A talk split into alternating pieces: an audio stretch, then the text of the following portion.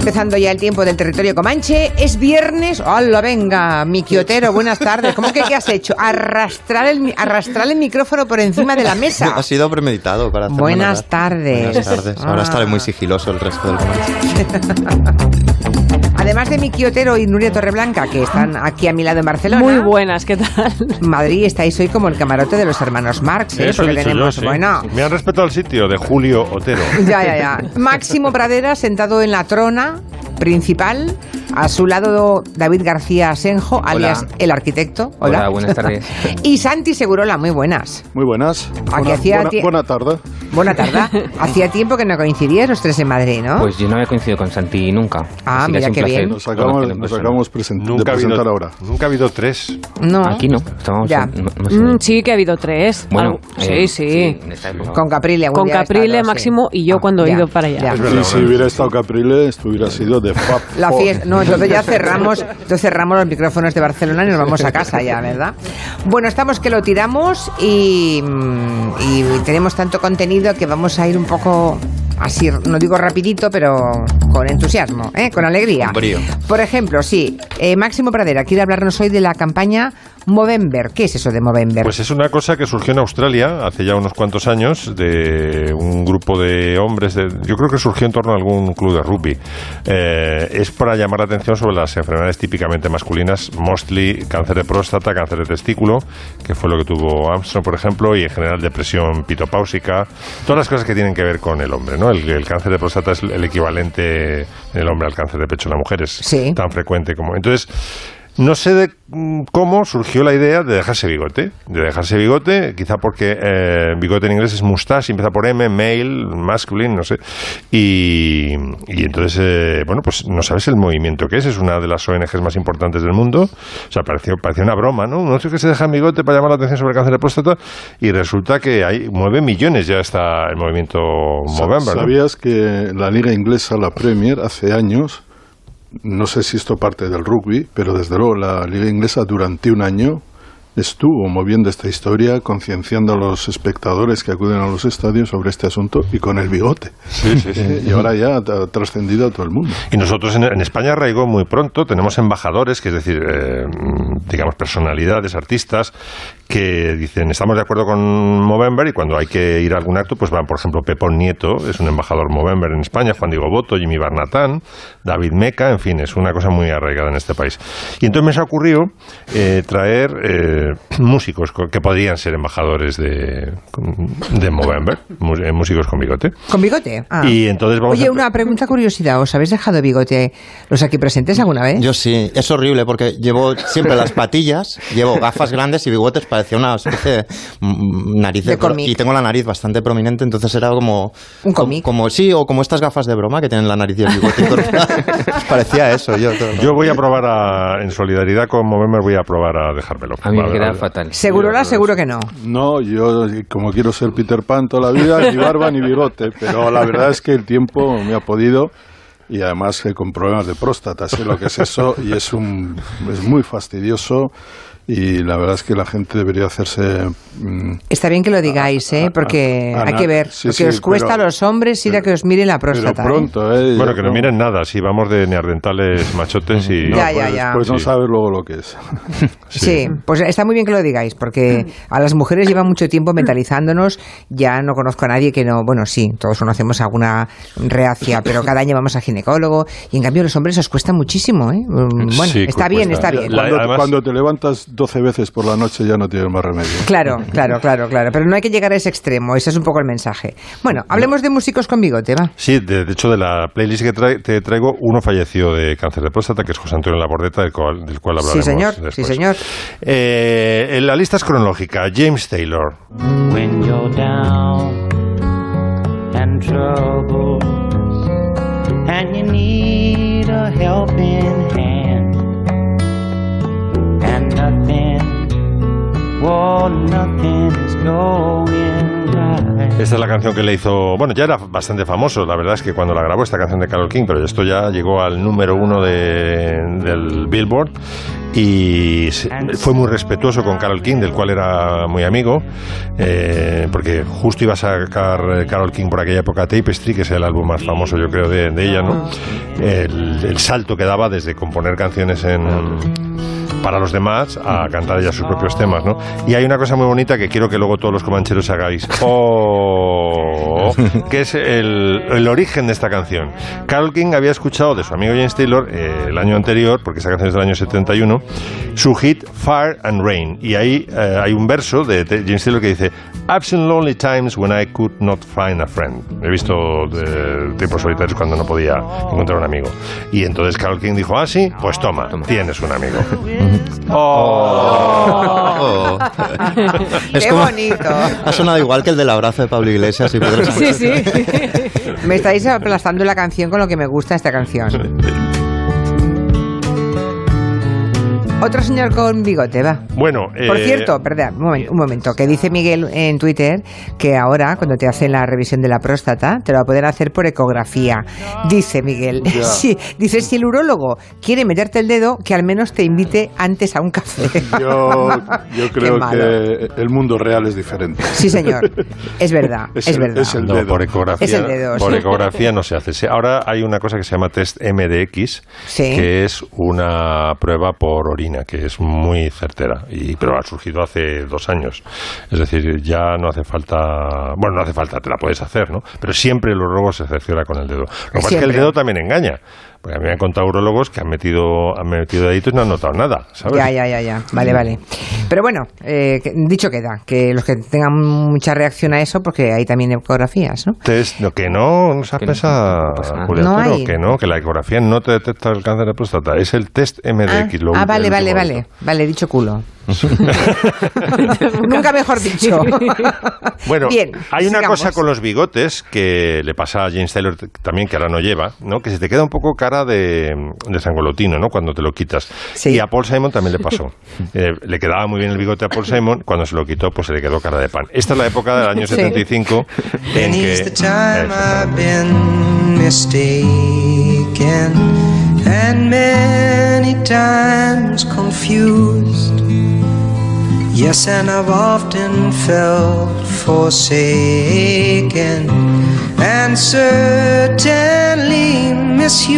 Es una canción sobre la inmigración a, a- a Estados Unidos, a- entonces la desilusión, de- él, él era hijo de inmigrantes, de judíos húngaros, inmigrados a Estados Unidos y la desilusión de, de que cuando llega al puerto de Nueva York ve que la Estatua de la Libertad se pira. Y está basado en un coral de Bach, de la Pasión según San Mateo. Esto- toda la música es de Bach, la letra So suya. Y el tercero que traigo es un buen conocido de todos porque... José María Aznar. Este se lo está quitando ahora. Eso ni bueno. Está rasurando. Ese no sé lo que lleva. ¿Qué lleva? No sé. Nada, Está como rasurado. nada. Hay un intento Se de que desaparezca. No, nada, nada, no. Eh, lleva algo, pero no se sabe qué. No, lo que pasa es que le sale, le sale más fuerte el pelo del más negro, el pelo del de la dehesa. He traído a, a uno de, la- de los héroes de la mandrágora, Alberto Pérez. Igual que en televisión, interrumpen la emisión para anunciar un brebaje o un masaje. Interrumpo mi canción y coloco aquí un mensaje. Año 81. eh, yo creo que era el que mejor tocaba la guitarra, el que mejor cantaba, porque Alberto Pérez lleva cantando desde los cuatro años en el coro de Sigüenza y era un poco el que le daba el andamiaje más profesional al, al trío que se formó en este, en este local. Cava Baja, me parece que era, ¿no? Mandrágora. Cava Baja. Sí. Bueno, luego seguiremos hablando de bigotudos. Otros bigotitos, Por eso al llegar la noche. Es que antes los bigotes eran más. eh, se, se dejaban largos, ¿no? Y ahora. sí. Hubo un tiempo que estaba muy de moda, pero en la época Sí. de Magnum, ¿no? Y en el- en el- Pero ya no, en ya el- no. En el 39 teníamos a varios, ¿eh? Ya. Hitler, Sí. Stalin, Sí, sí, sí. aquello era un Bueno, que se dice dejarse de bigote, y pero Jerry, de cada bigote es un mundo. Es decir, el bigote que, que nos ha apuntado la jefa, que es el de Tom Selleck, ese es el bigote, el moustache chevron, que es el de Freddie Mercury también. Efectivamente, ese es de Freddie Mercury, sí. Luego ya antes tenías Que el de- Mercury lo, lo hacía muy bien porque así tap- tapaba su dentadura superior. claro. Claro, es que es- eh, casi todo el mundo que lleva un bigote lo lleva por alguna Algo- algo razón. dice. por alguna razón anatómica, eso está claro. Tenía yo ganas de tener aquí sentado a Santi Segurola para que me cuente su versión, como me, fío tanto de su criterio. Eh, la versión de Luis Enrique y Robert Moreno. Yo no vi la, bueno, he visto los resúmenes de la rueda de prensa de Robert Moreno, pero vi, eh, pero escuché en directo toda completa la rueda de prensa de Luis Enrique. Claro, yo cuando digo a Luis Enrique me lo creo, es un tipo que me gusta cómo habla, la verdad es que habla con, habla muy bien, eh, sabe, expresa muy bien ideas concretas y yo me quedé con la versión de Luis Enrique, pero como no sé si me, si es verdad o no, pues digo, seguro la me lo contará. A ver qué ha pasado con esto de, de Robert Moreno y Luis Enrique. Sobre todo me parece innecesario y malo. Quiero decir, eh, no, no- no tenía por qué haberse producido eso. Ya. Creo que también eh, se ha convertido en una, forma parte del espectáculo mediático. A la prensa deportiva les interesa cotillear, convertir eso en un sálvame deluxe y, les y también están a ver qué pasaba, qué ha ocurrido entre ellos, qué ha dejado de ocurrir y tal. Todo esto no tenía que haber ocurrido por una razón. Para mí la principal responsabilidad es del presidente de la Federación Española de Fútbol, que sacó o puso eh, en el aire un asunto que debió resolver con, eh, con clase, ¿eh? y hacer su trabajo, gestionarlo, es decir... Y entre cajas, ¿no? Entre, de Como puerta debe- como debe ser. Si no- lo que ha pasado, seguro lo que hará que la política no sale a Twitter. lo han sustituido los del deporte. Es que aquí estábamos en un caso que de- tenía, tenía amiga, ¿no? Luis Enrique ha atravesado un drama, una tragedia personal La enorme. peor, la peor que puede haber. Y sí. cuando, y cuando abandona la, la selección, todos dimos por hecho que cuando se repusiera de este impacto, cuando decidiera, regresaría. Ese es, eso quedó en el ambiente clarísimo, clarísimamente. De hecho, la, la federación nombró a su segundo, es decir, un miembro de su staff, no fue a buscar por ahí otro, otro entrenador. Eso es una señal de respeto, ¿no? De, de respeto y, tal, y del buen trabajo. Guardamos que la estaban- silla. Y también que estaban haciendo, y de confianza con el segundo que, lo estaba, que, que estaba en, en ese grupo de, de técnicos. Y que si ¿Qué hay que ocurre? quitar a uno, pues que eh, es más fácil quitar al segundo que a, que otro técnico. No, no, es que lo que la federación si contrata a otro técnico, pues ya no le podría quitar. Bueno, perfecto, hasta ahí no, no hay ninguna, ningún problema. ¿Qué es lo que ocurre? Que con el, el segundo, Robert Moreno, la selección alcanza eh, el objetivo, que es la, eh, llegar a la fase final de la, de la Eurocopa. Bueno, hasta ahí también todo normal, un éxito para él y para los jugadores. ¿Y qué ocurre? Que dos días antes, un día antes de que empiece, que se disputen los dos partidos eh, finales de la fase de clasificación contra Malta y contra Rumanía, el presidente de la Federación deja caer entre los periodistas que no se sabe qué va a ocurrir con Robert Moreno, con el segundo. Claro, eso en víspera de dos partidos es muy fuerte. Eh, Eso trátalo en otro momento, trátalo discretamente, trátalo en el despacho, haz lo que quieras, pero eh, no instales un problema antes de que, se, de que se produzca. España gana esos dos partidos, 12-0 en total, a Malta y Rumanía, y el día que gana Rumanía 5-0 en el Wanda, eh, se produce el Cristo. Le comentan, le dicen a, a Robert Moreno que no va a seguir en el vestuario y él no sale a dar la rueda de prensa. Y yo creo que tiene toda la razón del mundo, porque si lo dicen, no va a estar en la rueda de prensa ese señor, en lugar de celebrando un éxito de él y de los jugadores. Por cierto, los jugadores han estado un año jugando a fútbol y como si no lo hubieran hecho, porque se ha generado un problema de campeonato. ¿Qué es lo que ocurre después? Que hay una rueda de prensa de, del presidente de la federación donde empieza a indicar, no, no, de esto, esto es un asunto que tienen que hablar Luis Enrique y tal, y, y Robert Moreno. Me parece que hubo algo muy feo, lo digo sinceramente y me ¿Sí? duele decirlo, me duele muchísimo decirlo, que hubo una sobreexplotación por parte del presidente de la federación del drama personal de, de Luis Enrique, citando el- el- la muerte de su hija y todo lo que había ocurrido, no menos de diez veces. Entonces, me parece... Como si volviera para compensarle de la pérdida. No, y sobre todo escudándose un poco en el dolor terrible. Yo creo que eh, fue, un, un- digamos, le no solamente le faltó clase, sino es que añadió un problema mayor. Empujó a Luis Enrique a tener que dar explicaciones.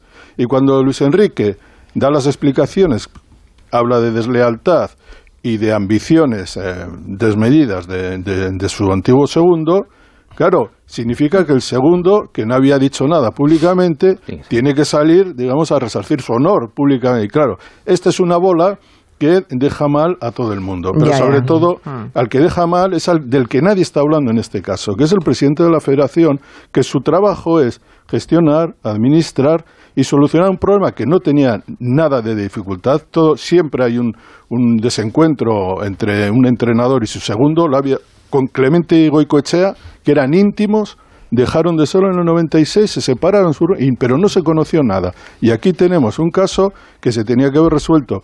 Primero, celebrar el éxito de la selección. Segundo, reunirse con Luis Enrique y con Robert Moreno. Apoyar, evidentemente, a Luis Enrique si la federación quisiera, quería que volviera y volvía. Y hacerlo discretamente y no llevarlo todo esto a conferencias de prensa que se han convertido en un espectáculo francamente feo y malo para el fútbol español. Vale. Pues vale, ya está. Ya, ya, ya. Meridiano. Meridiano y muy claro. Hay un oyente, Artemisa, que nos envió una foto del Racing de Santander de la temporada 72-73. Aquellos, aquellos eran todos bigotes. Todos, pero Todos todos. bigote, ¿eh? Todos, todos van Ca- con bigotes. Cam- O sea, Camus- 11 tíos con Sí, sí. bigote. Impresionante. Camus, eh, Preciado probablemente estaba allí, el, el que fue Manuel. entrenador. No te puedo llevar la contraria ni darte la razón. Estaban Geñupi, probablemente todos estaban por ahí. Pero luego, todos, por ¿eh? ejemplo, Bigotazos, además, de tipo mm, Magnum, ¿eh? Sí, sí. Que luego en el Madrid, el último A ti te gusta Tom Selleck, ¿verdad, y- guapa? y otro- y- y- Porque es la segunda vez que lo. Ar- y No. Ar- y Arteche. Arteche, luego famoso eh, central del Atlético de Madrid, ese es con el bigote hasta el final. Pero en los 90 desapareció. O sea, el último en el Madrid, por ejemplo, sería Rocha y cuando volvió Martín. Bueno, Martín Vázquez cuando volvió no tenía bigote. Bueno, en el Barça estuvo Sánchez Jara, que llevaba, Jara, sí. también fue el Pero último. San- lo más curioso Sánchez Jara, jugara. Julio, Julia, perdón, es sí. que lo tenía con 16 años. es que los jugadores ya parecen más mayores de su edad. Eh, es Sí. decir, tú miras a los jugadores, tienen veintipico años y parecen, siempre tienen la Perfecto. fantasía que son A ver, mayores que tú. A ver, un momento. Estoy viendo la foto del Racing de 72-73 y hay los hay más guapos y más feos. Hay alguno francamente horroroso, tampoco voy a decir quién. Pero ves unos señores normales Pues con su pelo y sus patillitas No, y su tal. ca- cambió en cinco ahora, años o seis. ahora la foto de los de 11 tíos de cualquier club es un catálogo de exotismo por ser sencilla. Porque hay que ver qué pelos me llevan, qué tatuajes me llevan, en fin, parezco una loli. Pero, pero me parece terrible. Ahora hay más, de- más depilación que, Bueno, bigote es que, y si mira las fotos de los 60, los jugadores pues llevaban Sí, el sí, corte sí. con el pelo a navaja, el corte a navaja. o Vamos sea, a la mar de guapos, no señores, bien. En fin, no, bueno. Pues nada, que vamos con Jorge Drexler. Quizás Escuchen. porque mi niñez sigue jugando en tu playa. Y escondido tras las cañas duerme mi primer amor. Llevo tu luz y tu olor por donde quiera que vaya. Que sí, que sí, que es Jorge Drexler. Obviamente no es Serrat, porque él ha cantado una de las canciones más hermosas de la historia de la música española. Y más Para difíciles de cantar. Sí, para mucha gente es la mejor canción del siglo XX, Mediterráneo. Y es un disco muy bonito que han hecho entre muchos. Entre muchos, sí. Es, es lo que pasa si regrabas toda la música de este disco con una orquesta respetando los arreglos originales que se grabaron en el Mediterráneo de 1971, con estas 10 voces, con 10 artistas de la escena nacional que se han unido en este proyecto que se llama Hijos del Mediterráneo, coordinado por Amaro, Amaro Ferreiro y producido por Ricky Faulner. Eh, se llama Hijos del Mediterráneo porque es uno de los nombres que barajó Serrat en su momento. Estuvo dudando entre varios nombres y uno fue este que al final descartó y ahora se ha recuperado. Ya comentábamos antes que es una de las canciones más bellas, pero es que Sí. además se considera uno de los discos más influyentes de la música española. Tiene 48 años este disco ya y se grabó en Milán con tres arreglistas que eran Juan Carlos Calderón, eh, Gian Piero Reverberi y Antoni Ros Marvà después del retiro de Serrat cuando fue a Calella de Palafrugell para escribir las letras y todos imaginamos a Serrat mirando ese mar precioso, inspirándose y escribiendo esta maravilla de disco. Y creo que vamos a hacer un repaso rapidito para que nos hagamos una idea de que quién ha cantado y cómo este Vale. Hijos del Mediterráneo. Vamos con Andrés Calamaro que le da un toque argentino a Lucía. No hay nada más bello que lo que nunca he tenido. Nada más amado que lo que perdí. Perdóname si hoy busco en la arena una luna llena. ¿Qué os parece este Calamaro? Pues mar. Calamaro, y a mí Calamaro esencialmente me gusta. Mm, eso ha sido de la señora. Bueno, vamos ahora con Eva Amaral, que se atreve con otra de las grandes canciones del disco, Aquellas pequeñas cosas. Son aquellas pequeñas cosas que nos dejó un tiempo de rosas Bonita, Mm. en un rincón. Bonita, bonita. ¿Cuándo ha cantado mal Amaral? Jamás. Nunca en la vida, no le sale. Lo, lo intenta, no le sale. Un cajón. A mí hay otra canción que me gusta mucho, la versión que ha hecho en este caso Iván Ferreiro, de una canción que a mí desde pequeña me flipaba muchísimo, que era el tío Alberto. Gitano payo pudo ser o un aristócrata que ayer perdió su cetro de oro y su corona.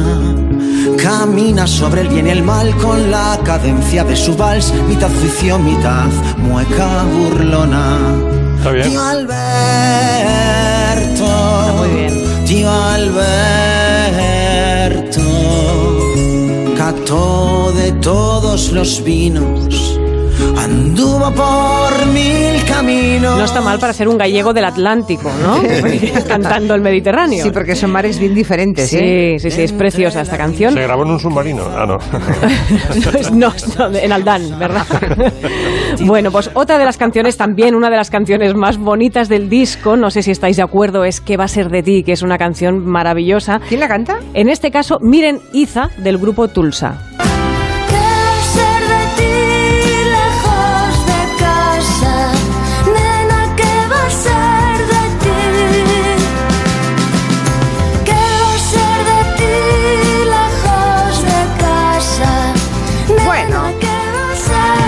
Le pone, le pone mucho sentimiento, eso sí. Le pone Sí, sentimiento, sí, sí. pero... Es el She's Living Home de Serrat. El- sí, exactamente, es el She's Living Home de Beatles, o sea, de Serrat en este caso, sí, sí, totalmente de acuerdo.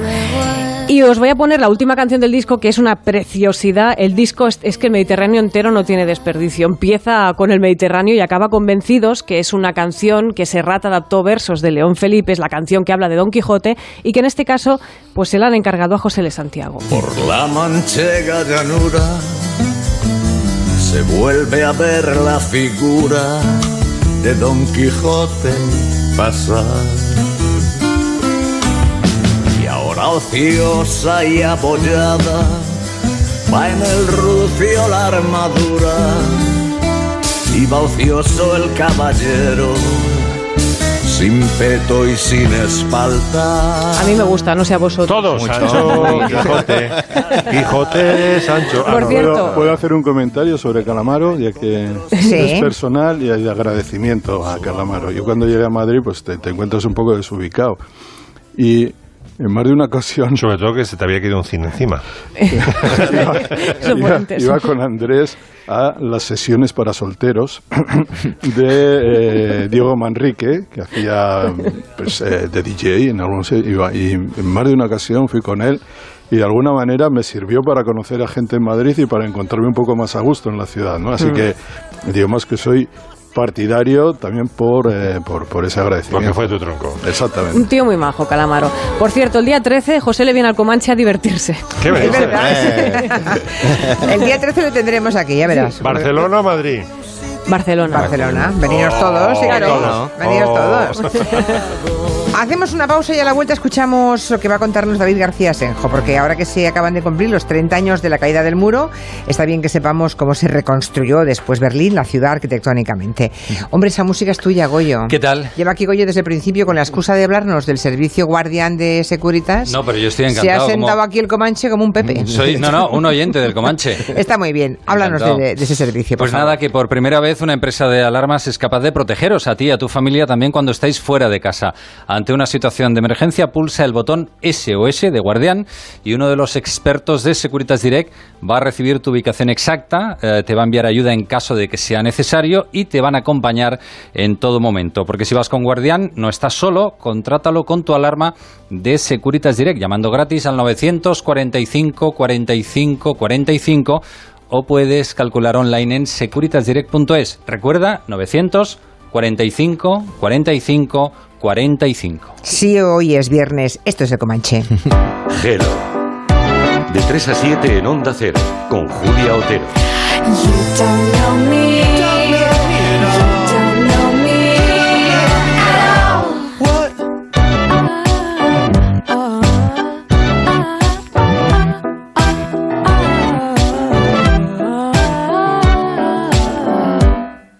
Lo estabas esperando. Activamos el Black Friday en Movistar. Prepárate para ver lo que más te gusta. Humor, series, deportes y todo Netflix. Y además, fibra de 600 megas más dos líneas móviles con 15 gigas para compartir. Todo por 42,30 euros al mes y sin permanencia. Aprovecha nuestro Black Friday en el 1004 tiendas o movistar.es. Black Friday en Vision Lab. Hasta el 1 de diciembre, 40% de descuento en todo. Gafas graduadas, de sol, lentillas, audífonos. Y si vienes antes de las 12, te haremos el 60% de descuento en tus gafas graduadas. Black Friday solo en Vision Lab. Consulta condiciones. Hola, cariño. ¿Sabes qué hace la policía abajo? Sí, han robado los del quinto este fin de semana. ¿Este fin de semana? Pues no nos hemos enterado de nada. Ni nosotros, ni ellos, ni nadie. Se han enterado ahora que acaban de llegar de pasar unos días fuera. En Securitas Direct protegemos lo que más importa. Llama ahora al 945 45 45 o calcula online en securitasdirect.es. Recuerda, 945 45 45.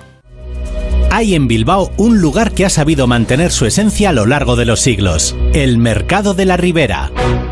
Un lugar en el que encontrar los mejores y más frescos productos, que sigue siendo un punto de encuentro para los bilbaínos y que se ha convertido en visita obligada para los turistas que quieran saborear la ciudad. En el Mercado de la Ribera estará este sábado en directo Jaime Cantizano y todo el equipo de Por fin no es lunes. Colaboran Diputación Foral de Vizcaya, Gobierno Vasco y Bodegas Coto. Este sábado desde las 8 de la mañana, Por fin no es lunes en Bilbao, con Jaime Cantizano. Te mereces esta radio. Onda Cero, tu radio. Esta noche en directo, Arusitis Prime. Charlaremos con Fabiola Martínez y en entrevistados con el matrimonio Fran Rivera y Lourdes Montes. Además, celebramos con Concha Velasco su 80 cumpleaños. Arusitis Prime. Esta noche a las 10 en Antena 3. Sephora.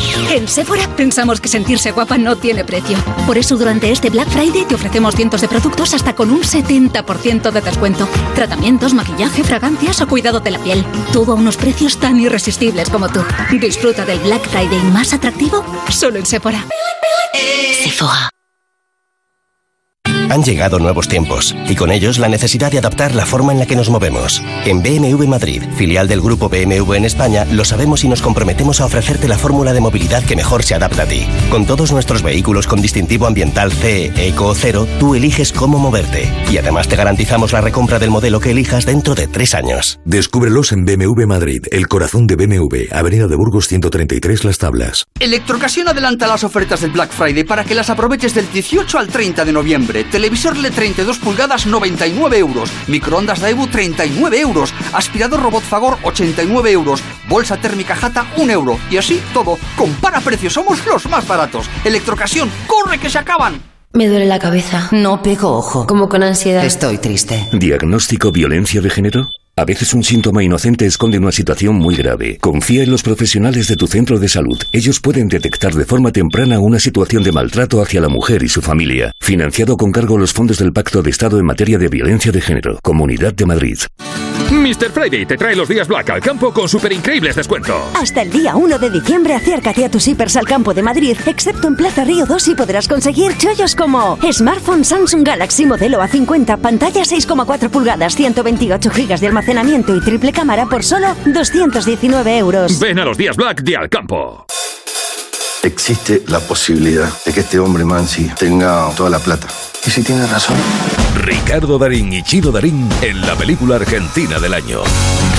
Vamos a recuperar lo que nos pertenece. La Odisea de los Giles, 29 de noviembre en cines. Llega el Black Friday a Comunidad Colchonera. Aprovecha nuestros espectaculares descuentos en una gran selección de colchones y canapés de tus marcas de siempre. Flex, Picolín, Bultex, Latoflex, Relax, Son Pura. Ven a vernos y llévate tu nuevo colchón con hasta un 60% de descuento. Solo hasta el 30 de noviembre. Más información en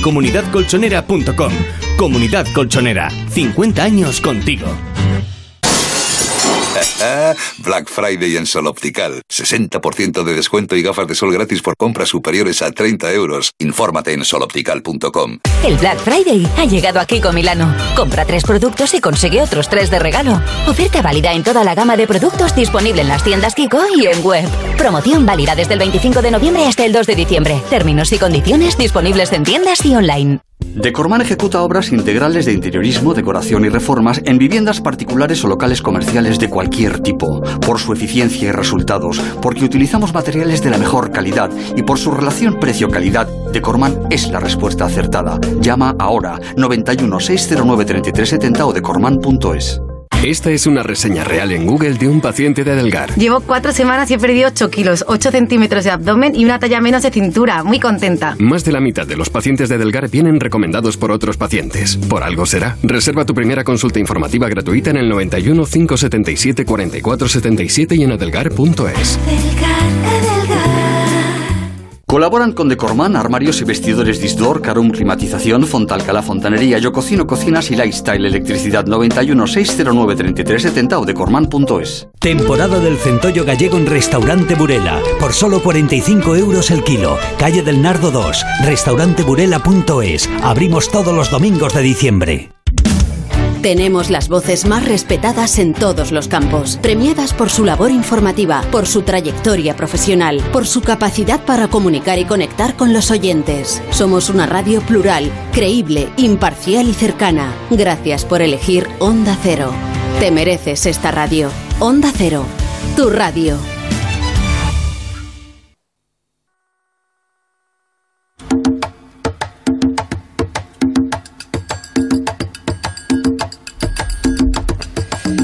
Pues en las últimas semanas se ha hablado mucho de, de, la caída del muro de Berlín desde el punto de vista social, político, pero nos faltaba el punto de vista arquitectónico y David García Senjo nos propone, y es muy interesante, ver cómo se pudo reconstruir arquitectónicamente una ciudad que tenía una gran cicatriz, que era un gran muro, ¿no? Uh -huh. Y creo que ha sido una operación, una operación urbana de esas interesantísimas, ¿no? Para, para que gocéis los arquitectos. Pues la verdad es que sí. Y, ¿Cómo lo pero, hicieron? ¿Cómo pero ya venía un poco de antes, porque eh, cuando se, cuando se dividió la ciudad, pues eh, resulta que mmm, parte de los equipamientos culturales habían quedado en Berlín, en Berlín Este, sobre todo lo que es ahora la isla de los museos, que Sí. ha sido rehabilitada que además es una maravilla como lo han rehabilitado.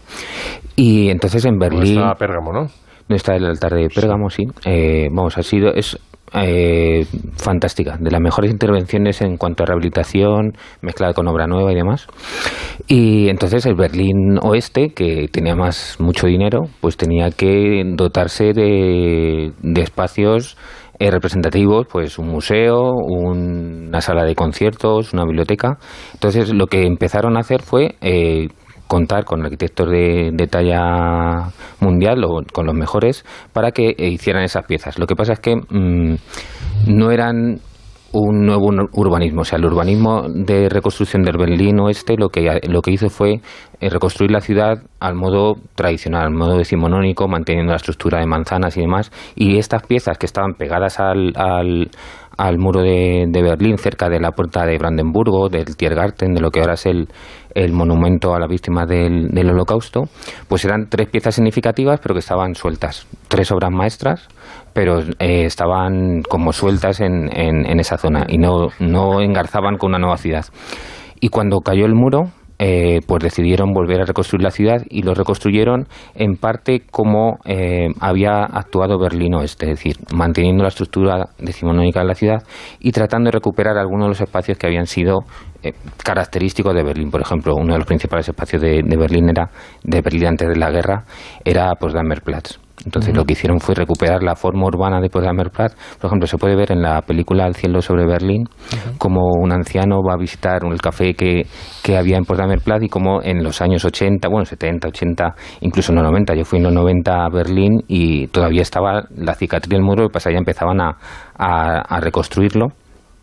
Entonces lo que hicieron fue eh, reconstruir la forma urbana de, Berlín, contar con los mejores arquitectos europeos internacionales de la época, hay obras de Rafael Moneo, de Jean Nouvel, de Renzo Piano, y al final sellaron esa, esa, esa grieta que suponía, claro, no solo el muro, porque era el muro y, y los 200 o 300 metros alrededor del muro que eh, hacían que era.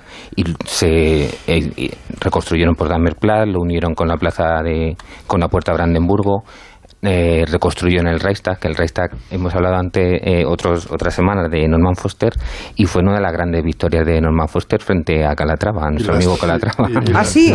sí, sí, sí. Y la, y la Vanov, eh, este, la, la estación es estación. impresionante. Sí, sí, sí. O sea, que el hecho de que siga en pie el Reichstag es que se lo lleva Foster.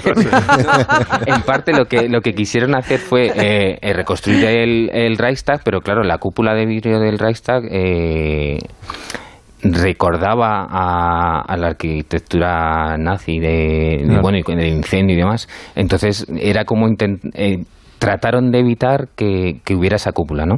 Entonces eh, Norman Foster lo que produjo, lo que propuso fue una especie de pérgola que tapaba, cubría todo el Reichstag y parte de los edificios de, de- o parte del entorno como para simbolizar una nueva Alemania democrática que se unía eh, evitando la el- se unía pero se unía en una Europa común no en una reunificación de la Alemania potente de, de la época entre guerras no entonces ganó el concurso con una propuesta estupenda. Santiago Calatrava hizo una cúpula que era lo que trataban de evitar y cuando van a hacer eh, la obra se, dan cuenta que la obra de Foster era muy cara. Alemanos, los alemanes son austeros y demás dicen pues vamos a hacer una cúpula entonces eh, hicieron la cúpula eh, la cúpula de Calatrava de Foster es muchísimo mejor que la de Calatrava pero claro Calatrava demandó a Foster por plagio porque claro había la idea de El equipo de abogados de, de qué pasó? Calatrava tiene trabajo, ¿eh? Tiene Siempre. tra- Pues al final eh, no tenía nada que ver la, ni la estructura ni la forma de la cúpula con la,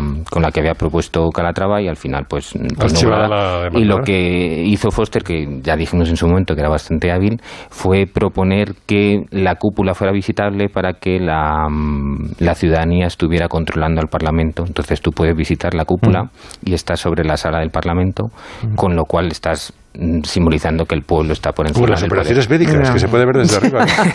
¿Puedo, puedo hablar de una cosa de Berlín nuevo que a mí me, Sí, me- es- me- sí. me encanta. Vale, Eh, si y es cortito, sí, porque tenemos un- aquí... Cinco, Vale. cinco segundos. Sí. Es de unos arquitectos españoles, es la Badenschiff, las piscinas flotantes en, el, en el río que son fabulosas. La verdad es que en Berlín ha habido eh, propuestas eh, fantásticas. Y- Eh, y- sí, los espacios públicos además no están no, no, no, no están asociados a tan asociados a marcas, tal. La, la intervención en ciudades como Barcelona, Madrid tiene mucho más que ver con pues una marca gestiona este espacio, se vende solo este producto. En cambio en Berlín ves piscinas públicas, por ejemplo, que los tenderetes donde se vende comida, pues son licencias que gana cualquier chaval que En Berlín montar un se- negocio, está Berlín todo se como sigue- mucho más Se popular. sigue notando eh, que gran parte de Berlín, evidentemente, era Berlín soviético Mm. y yo creo que se mantiene esa estructura y luego, aparte de la bohemia que ha habido, de que Berlín era una ciudad de artistas, junto al muro grabó Bowie, que hablábamos la semana pasada de él, Sí. junto al muro estaban los estudios Hansa, que también grabaron u y demás.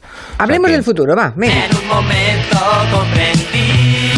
Es que faltan solamente 10 minutos para que acabe el Comanche, ¿comprendéis? que me alargo. Que el futuro está aquí, decía Radio Futuro, pero dice Miki que no va a ser lo que Bueno, pensábamos. Está, está aquí, el futuro siempre llega. Lo que pasa es que es una materia conflictiva porque es la materia del paso del tiempo, entonces no le gusta a nadie. Es decir, una persona mayor te dirá que el futuro no es lo que era, porque, porque nor- normalmente asociamos nuestro futuro a algo como más luminoso y luego cuando llega nos decepciona y alguien joven eh, te dirá que el futuro no tiene futuro, porque si está viviendo un, ente- un Sí. presente precarizado seguramente pensará eso. Y la semana pasada Hablábamos de como hablábamos de Bowie y la literatura y hablamos por ejemplo de 1984, la novela de Orwell, cómo se habían cumplido un montón de cosas que tenían que ver con la neolengua que utilizan los políticos, con los minutos de odio que sería Twitter, con la vigilancia masiva de datos, etcétera, etcétera que hay, todo cosas que anunciaba 1984 y hoy os traía como un par de, de pelis que digamos se ha cumplido ya el tiempo que marcaban en su futuro, es decir, mira, hoy se cumplen, eh, hemos llegado al noviembre eh, de 2019, donde está ambientado Blade Runner. Sí. Y se cumplen ahora, se cumplen 30 años de eh, Regreso al Futuro, eh, que el futuro lo habían marcado en el año 2015, pero en una peli de hace 30 años. Y hay un gag de muchachada muy maravilloso que habla de esto, mirad. En una de ellas viajamos hasta el 2015. Había coches voladores, monopatines voladores, era acojonante, ¿no? Ya. ¿Qué pasa? que ¿No me crees? No, no es eso, pero es que... Porque siempre te has creído la mierda esa de Helio de que conocía a un extraterrestre de pequeño. Pues cuando lo recogí parecía un gilipollas, pero al final, un tío cojonudo. No, si yo me creo A ver, la cuestión aquí es que el muchacho de Nui plantea que existe Regreso al Futuro 4. Eh, y es Marty McFly en un bar aparenta como de malasaña o así, poniéndose ciego de sol y sombras, eh, y pensando en ese futuro que se prometía que había coches voladores, etcétera, etcétera, Sí. y el camarero le dice, mira, estamos en 2040, no hay ni un coche volador, el futuro en definitiva no es lo que era y no, y no se ha cumplido, ¿no? Esta peli, Regreso al Futuro 2, que para mí es, eh, bueno, mi, mi favorita, vamos, de la saga, que se estrenó en el año 89, marcaba el viaje de Marty McFly al futuro en el 21 de octubre del 2015. Y a mí Regreso al Futuro me gusta porque es una peli, la primera peli adolescente, que habla de que los padres también fueron jóvenes. Ahí hay un diálogo como entre generaciones muy guay, porque él vuelve al pasado y, re- y ve cómo son los padres, ven que eran jóvenes, que tenían miedos, etcétera, etcétera. Y en la 2 lo que hace es ir al futuro y hay una serie de cosas que se cumplen y otras no. Por ejemplo, no, no ha habido eh, secuela número 19 de la saga de Tiburón, como decían. Los robocordones de las bambas Nike, esas que se montaban, eh, digamos, automáticamente, no existen, aunque las bambas son cada vez más, eh, las tapas son cada vez más futuristas. Los aeropatines, el skate rosa que anunciaba, se ha cumplido, pero de una forma muy aparatosa y en prototipos eh, muy caros. Eh, los coches no vuelan. No. Pero, pero, cuando- pero, pero van solos, ¿eh? Se puede Pero, ya- pero pueden ir solos. Las videoconferencias, por ejemplo, algo muy útil para los que te- queremos poner a nuestro hijo a hablar con los abuelos. Es decir, con, con Hangout, etcétera, etcétera, existe, que es algo que había en la peli. Pero, por ejemplo, en Regreso al Futuro, a mí lo que me flipaba era, por ejemplo, esta, esta escena. Esto no me queda. La. Saca los bolsillos del pantalón. Los chicos del futuro usan los pantalones hacia afuera. Era como que en el futuro la gente iba a llevar los, los bolsillos de, de los tejanos hacia afuera. eh, y No, había esta. no ha pasado esto. había- no ha pasado. Y había esta chaqueta además que se secaba a sí misma. Esto no existe. No existen quizá las chaquetas inteligentes, pero si os habéis subido a un avión últimamente, dicen apaguen sus maletas inteligentes, porque sí que hay verdad. maletas eh, inteligentes. Sí que abrimos cosas con las huellas dactilares, que es algo que aparece en la Sí, peli. sí, sí. No hay pizzas enanas que se convierten grande- en grandes en el microondas, pero hay Ya mucho llegarán. alimento de mi- hay cine de 3D, hay una nostalgia increíble en cafeterías y bares, que esto aparece también en la película. Es decir, ha cumplido algunas cosas y otras no. Y algo parecido parece, sucede con, con Blade Runner. Yo he visto cosas que vosotros no creeríais. Atacar naves en llamas. Ya, sa- ya sabemos todo lo que, lo que dicen en esto, pero a ver, en la peli de, de, de Ridley Scott, que es del año 82, basada en la novela de Philip K. Dick del 69, hay toda un- una cosa que tiene que ver con, con el cambio climático, con la, la presión inmobiliaria, con una ciudad futurista de la que David seguramente nos podría hablar ba- bastante. Y sí que se han cumplido estos eh, anuncios enormes de pantallas en Sí. movimiento, Ujú. este neón excesivo. eh, sí que hay. Es, es curioso porque en, en la peli todas las. La gran mayoría de marcas que aparecen anunciadas en las fachadas de los edificios quebraron después de la peli. Panam, Atari. Creo que muchas queda otras. Coca-Cola y Queda Coca-Cola y alguna más, sí. Luego hay una cosa en la peli que no se cumple, al menos en ciudades de aquí, igual en asiáticas un poco más, y es que los edificios están todos cableados por fuera. Ahora va todo. Es como si no Sí, sí. previeran la, la- la fibra óptica, etcétera, etcétera. Se amplían fotos digitalmente, esto también se ha cumplido. Eh, bueno, no, hay también coches voladores que No existe, el, no existe el, el test Boeing Camp, no, ese no se ha quedado. Bueno, cada vez que entras a, a la web de esto que te dice compruebe que no es un robot, pues eso Exacto, al final es- es un- una especie de test de, de Sí, hay más y pasa con estas dos pelis y pasan con ¿Y qué, otras. ¿eh? y qué dicen del fútbol? Porque nada, que no espera, pero el fútbol dentro de 30 años será todavía más fuerte que ahora. Hombre, yo creo que serán cyborgs los jugadores directamente. Arturo Vidal lo veíamos hace un momento y ya es un poco así. Eh, pero en 2001, por ejemplo, pasa algo parecido. Es decir, en 2001 se habla HAL 9000, que es, que es, es el equivalente de Siri o de Alexa. Sí, qué miedo da. ¿Es Siri, me voy a la Sí. Tierra o no? ¿no? Es lo Sí, mismo. sí, sí. O en el show de Truman se estrenó- de mal rollo. ¿no? Exacto, un Siri, un Siri mal rollero. Eh, el show de Truman fue dos años antes del formato de, de- de Gran Hermano y realmente lo de las cámaras que nos graban existe y lo de hacer nosotros por voluntad propia eh, pública nuestra vida con grabaciones lo estamos haciendo en nuestras redes eh, sociales y bueno y luego hay cosas ya anecdóticas por ejemplo en la serie de Star Trek no sé si sois fans eh, en el año 92 aparecía una, un iPad directamente o sea, el capitán de la tripulación eh, usa un iPad o en Jurassic en Jurassic Park por ejemplo, eh, reconstruyen a los dinosaurios como pues a partir de, de- de- de muestras de ADN que luego completan ellos, ¿no? Y esto se está Y realizando. alguien- Hablan de, de resucitar un mamut congelado. ¿Y etcétera, alguien se, alguien se imaginó en el 83 a Santiago Abascal a caballo? Bueno, sale un En unicornio. el 83 daban, daban ya televisión española, ya daba Curro Jiménez. Yo creo que por ahí. Y el pequeño pony también existía. El pequeño pony. Nos quedan unos poquitos minutos, así que tenemos que repasar los tres señores con bigote. Máximo bueno. en nada, así que. Pues nada, eh, el bigote Chevron, que es el mismo de Tom Selleck, Freddie Mercury, que he traído la versión sin nada, la voz a, a capela, para que veáis, bueno, no hace falta que lo veáis, pero para que la audiencia disfrute de cómo cantaba este señor. Era bestial Freddie Mercury. and bad mistakes. I've made a few. I've had my share of sand kicked in my face, but I've come through. And I need to go on, on, on, on. We are the champions, my friends. Mm-hmm. And we'll keep on fighting till the end. Impresionante, Freddie Mercury. Impresionante, sí, sí. Bueno, uno que se merece estar mm, por múltiples razones en este Movember es José Antonio Laboreta, que, insisto, falleció de... No tanto de cáncer de próstata, porque nadie se muere de cáncer primario. Ni siquiera Patrick Swayze se murió de cáncer de páncreas. Eh, Murió porque se le extendió al hígado. Y José Antonio Laboreta supongo que tendría metástasis también de cáncer Sí. de próstata. Aquí está su canto a la libertad. Habrá un día en que todos, al levantar la vista, veremos una tierra que ponga libertad.